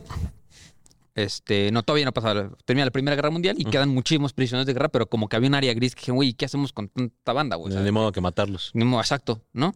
Sí, ahora, eh, algo muy interesante es que aquí se define que los prisioneros de guerra son responsabilidad del Estado, güey, y no de quien lo capturó. Sí. ¿no? Y esto es algo muy importante porque, pues, justamente antes se, lavaban las manos y decían como, ah, es que ese general lo capturó, él que diga qué hace Sí, que- con ajá, los soldados. sí. Es como, no, no, no, güey. El Estado tiene- es el que se tiene que hacer cargo de los prisioneros de guerra y no pueden sufrir ningún tipo de discriminación negativa. A pesar de que es tu enemigo, Sí, no lo no. puedes discriminar, güey. No discriminen. Bueno, a ver, todo lo que estamos platicando es el deber ser, sí. ¿no? O sea, que del, del dicho al hecho, Es Mucho trecho. Exactamente. Sí. Entonces, eh, también hablan del cautiverio. Dice que es la repatriación directa y hospitalización a un país neutral. Ok. En caso de que siga la guerra, pues entonces ponte uno se los mueves a Suiza, porque Suiza Qué nunca rico, está en guerra. Imagínate que así estés peleando así a vergazos y amanece en Suiza, así que, ah, las vacas y, y. Al, al término de las hostilidades o del conflicto, se da la liberación y repatriación de los prisioneros de guerra y también cubre la muerte de un prisionero de guerra. O sea, tienes que pagarle a la familia si se te muere. Ok, Exacto, ¿no? ya, ya, ya. Y también eh, se crea la Oficina de Información de la Sociedad de Socorro para los Prisioneros de Guerra, ¿no? Que es justamente eh, una agencia central de información que va a tener Sí. todos los datos de cada soldado que se capturó, que tienes que registrarlos a todos y para entregar un informe, Que le tienes que entregar un informe básicamente a la Cruz Roja diciéndole como de estos son mis prisioneros Sí, o sea, y de estos estos tiempo, están heridos y Ajá. estos están bien. Y ya ¿no? este ya se mejoró. Y, ¿sabes? o y estos ya se murieron. Sí, de los justo. que capturé. Ajá. Tienes que entregar absolutamente todo. sí, sí, sí, sí. ¿No? Porque si era así como de, oye, ¿por qué tenías 3.000 prisioneros de guerra y al final del conflicto solo hay 30? Ujú. Es como de, pregúntales a ellos. Ah, no puedes. Y justo también a- al final de los convenios, en los últimos, en los últimos artículos, del 82 al 97, ya para acabar, llegan y dicen, oye, ¿y qué pasa si estoy peleando con otro carnal que no quiso firmar el acuerdo? O sea, de que, güey, ¿por qué tengo que respetar a alguien que sé que no va a respetar a mis a mis prisioneros de guerra? Y dije, no, no, no, a ver, en tiempos de guerra, Cualquier cualquiera hora es trinchera. No. en tiempos de guerra, si uno de los beligerantes no forma parte de los convenios, sus disposiciones continuarán en vigor entre las partes beligerantes implicadas en el mismo. O sea, de que, güey, no importa, o sea, mientras sea un humano, tienes que tratarlo exactamente igual a todos. O sea, no importa, ¿no? Ok. O sea, y Súper. vas a tener que cu- cubrir todo hasta que lleguen a su casa y te digan, ya llegué, ya. Simón. ¿No? Y de ahí nos vamos a saltar a otro en ya después de la Segunda Guerra Mundial. Eso ya yo está el creo. 49, ¿no? Ah, no, bueno, en el, 20 en el 29 hubo otra que se llama el mejoramiento de la condición de los heridos y enfermos, Sí. que viene de la mano. Eh. ¿no? O sea, que justamente tienes que procurar y cuidar a todos los heridos enfermos de eh, la guerra. Sí. Pero de ahí nos vamos a saltar hacia los... Hay algo muy interesante que, que yo quiero destacar, que son los principios de Nuremberg, Exacto. ¿no? De 1949. Sí, ojo, o sea, bueno, un poquito antes, nada más, de contexto rápido. Ujú. 1947. ajá, 47, 47, perdón. ¿no? Dos Sí. años antes se hace la Carta de las Naciones Unidas. Este, y ahí pues entra en vigor el 24 de octubre de, del 45. Y este, ahí como que ya la balanza está de que, a ver, todo, estos son los países que existen. ¿no? Se Sí. crea uno nuevo. Fuck you. Sí. y, y, y, este, como que ya, todos estamos en el mismo plano, todos somos países, vamos a firmar todo, Sí, todo lo que viene de juntos. Naciones Unidas. Sí. ¿no? Sí, y de bueno, y durante ese proceso se hace el famoso tribunal de, de De Nuremberg, que es donde, si no saben cuál es, es donde se castigan y se condenan a muerte casi todos los oficiales nazis que con O sea, los que- agarraron que no se fueron a Argentina, esos. Ajá, los que no- bueno, para la mayoría de los oficiales nazis que no se fueron a Argentina, este, los condenaron a muerte debido a sus crímenes de guerra durante el Holocausto, bueno, durante la Segunda Guerra Mundial, principalmente los líderes del que comandaron Oye, el Holocausto. He visto mucha gente en TikTok de. O sea, porque uno de mis, de mis hobbies muy pendejos es neta ver como videos de terraplanistas así, de que ver cómo, cómo neta sí creen esas madres y ver cómo tratan de justificarlo a toda costa con los argumentos más pendejos que existen, me da mucha risa, güey. Pero hay gente que neta cree que el holocausto no pasó, güey. Güey, yo tengo un primo que lo No, que no, cree. güey. no, no. Y adivina de No. dónde es. Adivina de dónde es. ¿De dónde? De Estados Unidos. Bueno, bueno. Pero, güey, qué pregúntale si es güero. ¿Es güero? Sí. Ah, no mames, ¿quién lo hubiera imaginado? Bueno, el punto, güey, es que eh, justamente con la, la- el, eh, ahí se me fue, lo, lo de Nuremberg, Ajá, este, los- sí, el del tribunal, el tribunal de Nuremberg, donde se acusa a los nazis, ¿no? de, de realizar eh, crímenes de lesa humanidad y crímenes Sí. de guerra. Entonces se dan cuenta de algo muy importante, que es un crimen de guerra, ¿no? Sí. O sea, no, ya tenemos definido qué no se tiene que hacer y qué sí, pero en caso de que violes todos estos tratados, convenios de Ginebra, los primeros tres convenios de Ginebra, Ajá. los tratados navales, las cuestiones de la Cruz Roja, ¿qué Ajá. haces, güey? O sea, ¿qué sigue? Entonces, cuando dicen como de que necesitamos definir qué es un crimen de guerra. ¿cómo, perdón, puedes, cómo puedes cometer un crimen de guerra? Sí. Y, con- bueno, y obviamente a quiénes se les aplica, ¿no? Porque aquí en los congresos, en el tribunal de Nuremberg, pues se matan a todos los generales nazis y a- sobre todo a, Sí. los- a la gente que, a los que estaban encargados de los campos de concentración. ¿no? Entonces se firman los principios de Nuremberg de 1947, ¿no? Donde son un conjunto de directrices que sirven para determinar qué constituye un crimen de guerra. El documento fue elaborado por la Comisión del Derecho Internacional de las Naciones Unidas, eh, posterior a los juicios de Nuremberg, Ajá. para establecer los principios legales que debían regir contra los delitos eh, de la guerra, contra la humanidad y contra la paz. Sí, ¿no? que son los siete, ¿no? Si son siete principios, Si quieren, nos vamos a ir uno y uno. va. Porque están, Eh, también están buenos. sí, están cortitos. Sí, están Principio número uno. Cualquier persona que cometa actos que constituyen un crimen bajo las leyes internacionales será responsable y por consiguiente sujeto de castigo. Sí, Ah, a- pero ahorita se sí, preguntan acuérdense que ya se había creado este, la Corte Penal Internacional. junto con la ONU. Que está, junto ajá. con- firmaron la Sí. Carta de las Naciones Unidas y, y se crea el organismo que va a juzgar a la gente, que es un, un tercero, ¿no? O sea, uno... Se supone que es un independiente de la Corte Penal Internacional que se encuentra en La Haya. Eh, se supone que él se encarga de, de enjuiciar a la gente que comete crímenes de lesa humanidad ya de manera muy grande, que es decir, eh, jefes de Estado, eh, ca- cabecillas, no sé, generales, ¿no? Son los que dicen sí. Sí, o o sea, sea, que- en teoría. En, En, teoría. teoría. Exacto. Sí, pero bueno, eh, justamente, principios. El número dos eh, dice, el hecho de que las leyes internas no impongan castigo por un acto que constituye un crimen bajo las leyes internacionales no exime a la persona que, comita, eh, que cometió el acto de su responsabilidad bajo las leyes internacionales. Ok. O sea, de que no, o sea, no importa si tus leyes de tu país, este, Dicen eso no es, no, eso no es delito aquí. Ya nosotros Así. dijimos en todos los convenios anteriores que sí es, entonces te chingas Exacto. Y ya firmaste los convenios. y ya firmaste. Exacto. Tercer principio. El hecho de que una persona ha cometido un acto que constituye un crimen bajo las leyes internacionales, sea jefe de Estado o un oficial responsable del gobierno, no le exime de la responsabilidad bajo las leyes internacionales. O sea que el famosísimo derecho de... ¿Cómo se llama? Lo que tiene el presidente. Este... Como corte marcial y así. No, pendejo. lo- lo- cuando... Que no puedes juzgar a los presidentes y así, que es... Ah, ya como el... ah, Se me acaba de olvidar. Bueno, sí, eso. Ajá, eso. O sea, no, no importa que en tu país no puedas juzgar a los altos mandos. Sí, aquí sí se puede. Aquí sí se puede. No importa Sí, si eres sí. rey, ministro, Sí, presidente... eh, Sí, o el hijo del vecino. Ajá, o emperador o descendiente de españoles. Sí, ¿no? no, no o sea, se puede. todo, todo mundo tiene que estar, eh, todo, está bajo la norma internacional y te pueden juzgar sin importar quién seas y qué te hayas dedicado. No importa si eres comunicólogo. Exacto. Híjole, no sean comunicólogos, ¿no? Este, el principio número cuatro dice que el hecho de que una persona actúe bajo las órdenes de su gobierno o de una superior no le exime de la responsabilidad bajo las leyes internacionales. Entonces, a ver, que no, no puedes decir de que, pues, güey, así me marcó, joven, o sea, que yo qué, güey, o sea, yo, estaba siguiendo órdenes, pues sí, papi, pero, Aún así. pero pues aún así. sí, justamente. te Es que. Hitler me dijo que lo hiciera. Sí. Ni modo, Ni padrino. modo. sí, o sea, como, ¿para qué lo haces? Este, quinto principio, cualquier persona acusada de un crimen bajo las leyes internacionales tiene el derecho de un juicio y justo ante la ley, porque obviamente también tienes tus derechos humanos, no importa qué tan monstruoso seas, ¿no? Entonces, Sí. sigue siendo una persona y sigue siendo un humano con leyes y derechos. Y eh, creo que el, que es poquito más largo es el principio número 6. Ujú. que dice que los crímenes que se enumeran a partir de aquí son castigables como crímenes bajo las leyes internacionales. Y aquí les va, ¿no? El primero es guerra de agresión. O sea, esto es como la planificación, la preparación, la iniciación o comienzo de una guerra de agresión o una guerra que viole los tratados internacionales o acuerdos o promesas. O sea, de que, güey, o sea, una guerra sin ley ni, así, ni nada. O sea, de que algo de agresiones así, de que, ¿sabes qué, güey? Pues no me importa, no me importan las leyes, no me importa nada, vamos a por ellos por cualquier medio y siendo lo más crueles posible.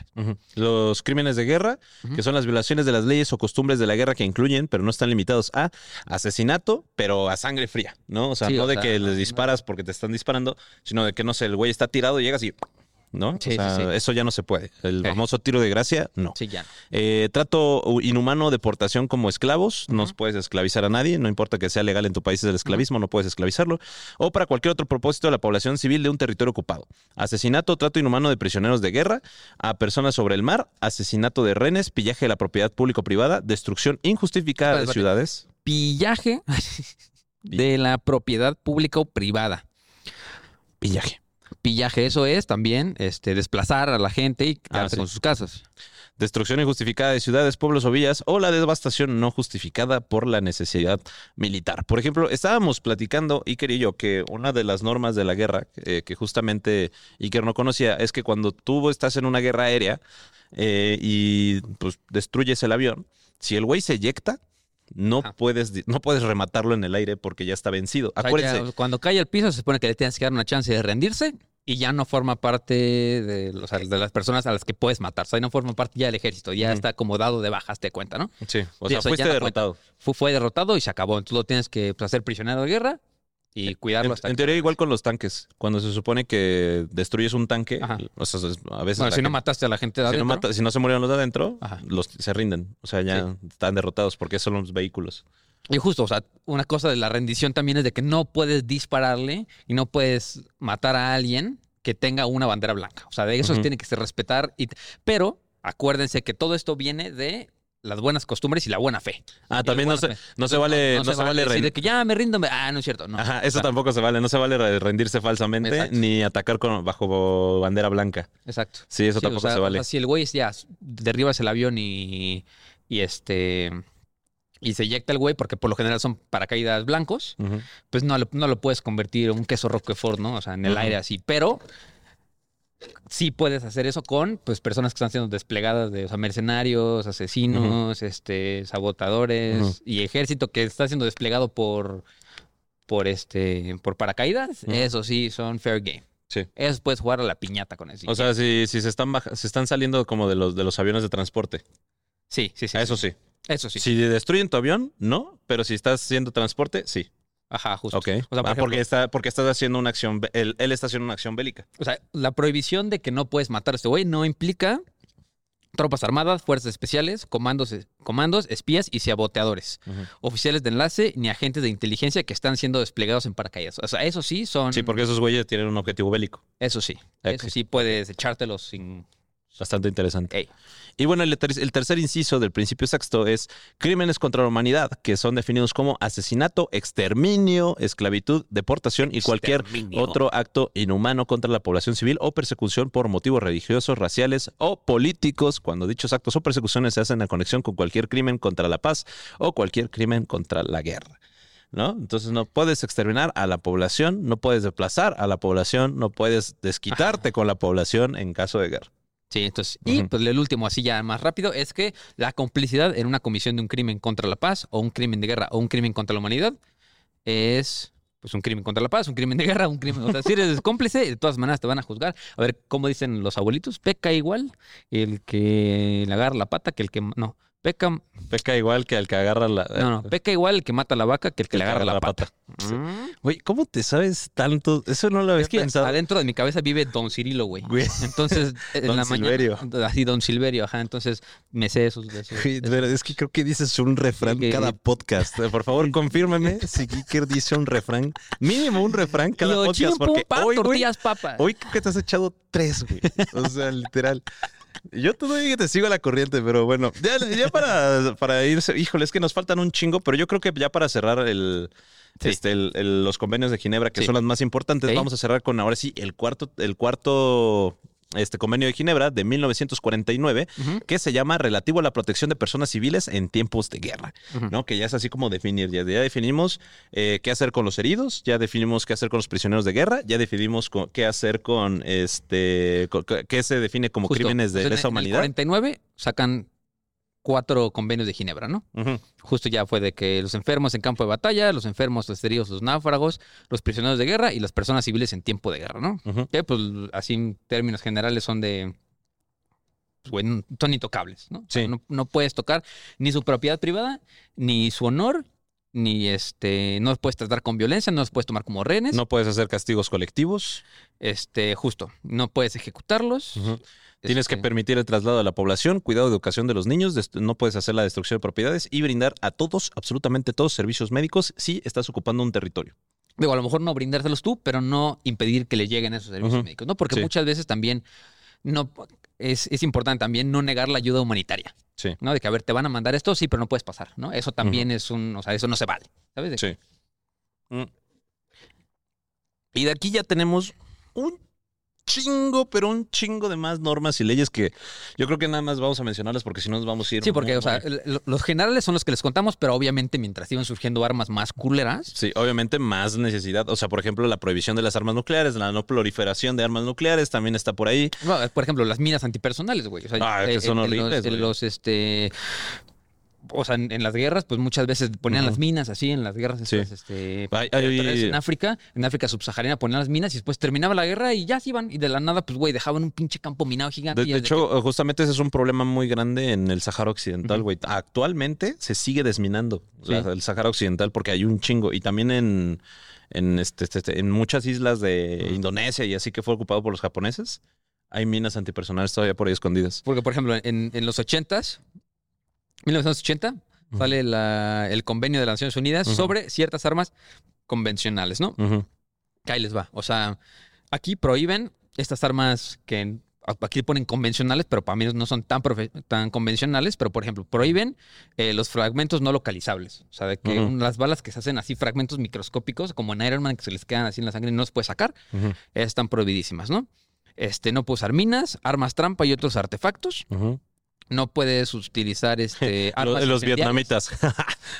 Sí. Me la paso por los huevos. Bueno, pero fue después de Vietnam, güey. Entonces, Ah, sí, cierto. Fue en por eso, 1980. pues, por sí. eso, güey. Sí, los vietnamitas Después no, no la puedo usar pelaron. armas incendiarias como en Napalm. O sea, porque igual Sí. como los vietnamitas pasaron de riata, pues también se pasaron de riata Los gringos. americanos con el Napalm, ¿no? Eh, el cuarto protocolo eh, sobre las armas láser cegadoras. Tópate esa pinche gatada, güey. Desde O sea, 95. imagina- imagínate eso, o sea, de que usa un arma que el único propósito es Dejarte ciego. dejarte ciego. Así en un microsegundo estás parado con tu pistola, pum, o sea, no te pasa nada más que no vuelves a ver en tu vida, ¿sabes? O sea, de que pues ya no puedes poner minas, armas trampa y otros artefactos. Y este, por lo general, y bueno, las minas antipersonales, que creo que es el más importante de todos, ¿no? Porque es el que sigue causando daño hasta ahorita. Porque si van viendo, mientras más tiempo pasa, más, más convenios ponen sobre armas específicas. Creo que no les conté el caso del- de la escopeta en la Primera Guerra Mundial, pero los alemanes no conocían las escopetas. Y la, la primer Winchester Model 97 era la que usaron, en, o sea, la que usas tú en cualquier Call of Duty de la Mm, Primera Guerra. Mundial, que es una Winchester que así, que pues, dispara, que es de, es de pump action. Simón. Este, era una escopeta deportiva que modificó... este, Winchester. de- bueno, creo que el Winchester Ajá. es la marca, pero se llama I- NS, quién sabe qué. Ujú. Y pues se supone que pues en el momento de las trincheras, pues o sea, dicen que si, que si fallaban 30, 30 centímetros a la derecha con un arma convencional, pues el güey podía estar a 5 metros o podía estar a 2 kilómetros de distancia, ¿no? Ujú. Pero con una escopeta de una trinchera era imposible fallar. O sea, porque el spread es de creo que 2 metros y medio por un metro de, o sea, de, de ancho y de alto, ¿no? Y las, y las trincheras medían menos que eso, güey. Entonces, y las balas rebotaban. Entonces, no había manera, aunque, aunque le disparas a la pared, de todas maneras le ibas a pegar a alguien, güey. Entonces, los alemanes sí llegaron y le dijeron de que primero capturaron a dos güeyes y fue como, güey, ¿qué pedo con tu arma, güey? O sea, de que jamás yo había visto una escopeta en mi vida y aparte disparaste tres balas y mataste a cinco de los nuestros, güey. ¿Qué pedo con esto? Entonces fueron a la embajada de los Estados Unidos en, en Berlín y dijeron, "Oye, papi, esto no se vale, güey. no, ¿cómo no? No, pues no se vale, porque los alemanes también tenían escopetas, pero las utilizaban para, este, cu- cuando lanzaban de que gases lacrimógenos o palomas mensajeras, la utilizaban para matarlas o para frenar que llegaran los, o sea, las granadas y así, pero no para, con- o sea, no para las personas. Entonces, pues dijeron, no se vale, ¿no? Entonces, en la Primera Guerra Mundial hubo como un área gris de, de que no se van las escopetas y un poquito después, pues ya dijeron de que, bueno, si sí se valen, pues también las usamos nosotros, ¿no? Entonces, ya como que se aplanó el terreno. Pero justo eso pasa cuando sale un arma nueva, sale una Sí. nueva. Sí, justo eh, luego pues, tenemos la opinión consultativa, esto es muy interesante, de la Corte Internacional de Justicia sobre la legalidad de la amenaza o empleo de las armas nucleares. Ok. ¿No? O sea, es decir, como de, los vamos a consultar. ¿Qué opinan ¿Qué de opinan? castigar el uso o la, la amenaza de armas nucleares? Yo ahí lo pongo en la mesa, ¿eh? O sea, yo nada más, o sea, es una sugerencia. Sí, y luego, bueno, des- así, después güey. en 1998 se, se firma algo muy importante que es el Estatuto de Roma. ¿Ey? Porque el Estatuto de Roma ya lo que hace es obligar a todos los países, en teoría de la ONU, que firmen el Estatuto de Roma para eh, respetar los convenios internacionales de la Corte Penal Internacional, Exacto. Que O es sea, todo lo que ya hablamos. Que es todo lo que ya O hablamos. sea, esto se junta así, pum, en el, En el Estatuto de Roma. 98 se junta el Estatuto de Roma y dice, si firmas el Estatuto de Roma, aceptas todo lo que ya te contamos Sí. antes. y por ejemplo, pues eh, países que lo firmaron y no lo ratificaron, Estados Unidos y Rusia, ¿no? O que se, o se no me salieron. sorprende. Países que no lo firmaron, China, India, Pakistán, Myanmar, eh, Argelia y bueno, muchos países de Medio Oriente, ¿no? O Como sea, ¿Ustedes creen que Irak. Lo está leyendo así, pero está viendo un mapa y está diciendo Sí. así? Entonces, eso es una Irak. Arabia Saudita, Turquía, Azerbaiyán, Kaz- Kazajistán, eh, Laos, ah, no, Vietnam, ¿no? Vietnam, Indonesia Y Papua Nueva Guinea. y curiosamente Nicaragua. ok, Nicaragua no está en el Estatuto de Roma, güey. está bien, no, no. ok, No- No, curiosamente. es de temer. No es de temer. Ah, no, no es Nicaragua. Es Costa Rica. ¿Es Costa Rica? No. No, sí, es Costa Rica, güey. A ver, es Guatemala, El Salvador. Creo que Costa Rica. Nicaragua. Costa Rica. ¿O Panamá? Nicaragua y Costa Rica. No, No, Panamá. Panamá, Sí, sí. pa- sí, Ah, Costa Rica. Costa Rica no está en el Estatuto de Roma. Ah, perros. A- a- Aquí también tenemos lo, el... Aquí tenemos un mapa, pendejo. ¿Sí es Sí, Costa es? Nicaragua. güey. Nicaragua. Sí, Es Nicaragua. sí, me- No, no tenemos atiné. que voltear el mapa. Ya ves, por eso tenemos que tener el mapa, güey. Sí, que sí, no mames. También pasó que en el, en el 2001, es una cosa muy, muy divertida, ¿no? Que, este, como ya les habíamos contado, mira, creo que está, está bueno que hicimos el, el- el episodio de piratas hace poquito, Ujú. porque les contamos de los mercenarios, ¿no? Que también estaban los piratas, pero también existen hoy en día los mercenarios, ¿no? Que puedes comprar y pagar un ejército personal privado. Y son dos principalmente ahorita. Los famosísimos eh, Grupo Wagner Ajá. y Ah, no sé, güey. Black no sé qué. Ajá. Ahorita te digo cómo se va. Sigue Ok. contando. Pero el chiste es de que hay un área gris ahorita. Bueno, en el 2001 había un área gris y sigue habiendo un área gris. Aquí les va por qué. Porque este, pues no se sabe cuáles son las leyes de la guerra este, cuando llega un tercero, ¿no? O sea, ya no es Estado contra Estado, ya es Estado y empresa contra Estado, ¿no? Entonces ya cuando las, las empresas privadas se meten, ya no se sabe cómo juzgar estas cosas, ¿no? Pero en 2001 la ONU hizo pública la Convención Internacional contra el Reclutamiento, Uso, Financiamiento y. Entrenamiento de Mercenarios, que desde entonces ha sido ratificada ya por 46 países. Tú dirás, oye, de los 192, 46, o sea, lo firmó así de que justo, de Sí. que Guatemala, Costa Rica, Colombia, Perú, o sea, de que... Ajá, Bolivia. Y tú de que, wow, Bolivia, güey, gracias. Sí, de Bolivia. Prometo no tener mercenarios navales. Pero, a ver, sin embargo, es necesario hacer notar que potencias militares como Estados Unidos, Reino Unido, Francia, Rusia, China, Japón, las dos Coreas, India, Pakistán e Israel no se encuentran entre los países que han firmado o ratificado dicha convención. Blackwater es el ejército privado de Estados Unidos, Sí, que después cambió el nombre a Academy porque Blackwater cometió muchísimos crímenes de lesa humanidad Verga. en Irak y en Afganistán durante las guerras. Así que los acusaron formalmente ante la corte y dijeron como de, ok, pedimos perdón. Nos vamos a llamar ahora Academy. Blackwater ya no existe. Porque justamente es como de castigan a Blackwater. Y es como de, "Ah, nos llamamos Academy. Saludos. Y bueno, pues ya el último, la última convención es la en el 2008 sobre las normas acerca de las municiones de racimo. Sí. Las cuales están prohibidísimas también. No, no se pueden hacer bombas racimo. Así que los que utilizan los rusos no se pueden usar. No, exactamente. en, en Ucrania, que les encantan. Pero bueno. ¿Cómo ven, mis estimados? Te- ¿Cómo ves? terrible, ¿no? Digo, terrible lo que el ingenio humano puede lograr así, que tengamos que crearlo y después decir de que no, este... Güey, a mí se me hace impresionante de que cada vez necesitamos más normas porque cada vez hay armas más culeras, güey. Sí, está, está O nefasto. sea, aparte es así como de, de, de 1900, o- ¿qué? 1908, Ujú. cuando, di- cuando ya dijeron como de, hasta aquí ya no vamos a evolucionar de armas porque ya están bien ojetes todas. Y de repente fue como de, Ah, no es cierto, sí tenemos un chingo más. siempre, siempre nos podemos deshacer de peores maneras. Es como ver, muchachos. Entonces, hijo, fue, fue un, fue un buen rato, ¿no? ¿Cuánto fue? Hola, oye, premio doble para ustedes, güey, porque casi siempre, cada vez duran más nuestros capítulos. Pero la cada vez somos más informativos. cada vez somos más informativos y más Güey, te dije algo que trajo Sara de Historia Chiquita aquí, güey, que nosotros nunca damos. ¿Qué? Fuentes. Ah. Fuentes no tenemos. Vea, yo, yo quiero dar un shout out porque hace mucho tiempo no me daba tanta risa un meme que publicaron en nuestra página de Historia para Tontos Podcast en Facebook, que ya somos como 10 mil. Está muy chido porque la banda comparte memes bien verga. Mamá, te voy a dar un shout out de este güey. Agus Magaña compartió, dijo, ¿sabías que en la escena de Wonder Woman en 1984, donde Wonder Woman salva a unos niños de un misil, se hizo eh, mediante efectos especiales recreados por ordenador? Esto se debe a que la actriz Gal Gadot, que es israelí, nunca salvaría a unos niños de recibir el impacto de un misil. No mames. Iba a explotar tarde o temprano, exclamó. Ok, ok. Verga, güey. Es un meme, dije quién lo publicó, yo nomás estoy repitiendo. Excelente, excelente. Un saludo a Gal Gadot. Muy bien, amigos, acuérdense que los queremos mucho, suscríbanse al Patreon para saber qué capítulos vienen. El siguiente capítulo va a estar sabroso también. Está chido, está muy bueno, Es la verdad. Va a estar buenísimo. Nos pidieron historia hispanoamericana. Así que nos vamos a echar vamos historia hispanoamericana. ¿Quieres leer algunos comentarios rápido antes de que cerremos? A ver, dale, dale. ¿En cuál? El, el último. En el de Mariana Yampolowski, ¿no? El de Mariana Jampolowski, a ver qué dice. Muy buena la invitada, buen programa. Excelente. Gracias, Nelson. Ujú. Eh, disculpen, pero me pareció un capítulo aburrido. Ah, bueno, Álvaro, hay, hay veces que la seriedad también es importante. ¿no? Aparte es muy necesario, güey. Pero, por sea, ejemplo, es- a, a- a dijo, cuando vi el capítulo, la verdad no me llamó la atención, pero amé el episodio, la forma de contar la historia de la invitada son muy top. Saludos de Perú, no me pierdo los episodios. Ah, gracias, Gisla. Ujú. Me pareció muy interesante.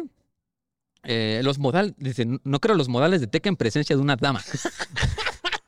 No mames, Me imagino que bebía, bebía agua con el muñeque arriba. Es atípico que se mencionen tantos nombres y fechas. Ya deja, ya deja de ser para tontos. Güey, no mames, los modales de teca en presencia de una dama es atípico. Aquí, aquí le pusieron. eh, aquí, pues Felipe, Felipe Hernández, que te quiero, grito. Y que revuelve a que, que sin tu- que sin ti la vida se me va. Gran episodio, amigos. Excelente participación, Sarita. Ah, pues buenísimo. Me gustó mucho. Deberían invitarla más seguido para historia mex- mexicana.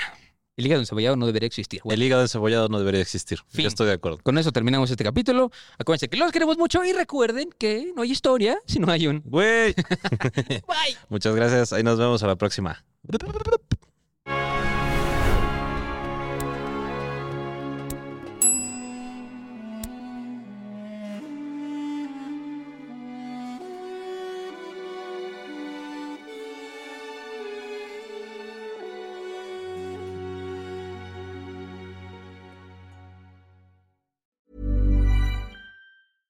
Hey, folks, I'm Mark Marin from the WTF Podcast, and this episode is brought to you by Kleenex Ultra Soft Tissues, your ally to help tackle your allergy symptoms this season. I love the change of seasons, but nobody loves pollen and all those other things floating in the air that make you sneeze during this nice weather. Kleenex Ultra Soft Tissues are hypoallergenic and allergist approved, so fight back against watery eyes and runny noses without worrying about irritating your skin. For this allergy season, grab Kleenex and face allergies head on.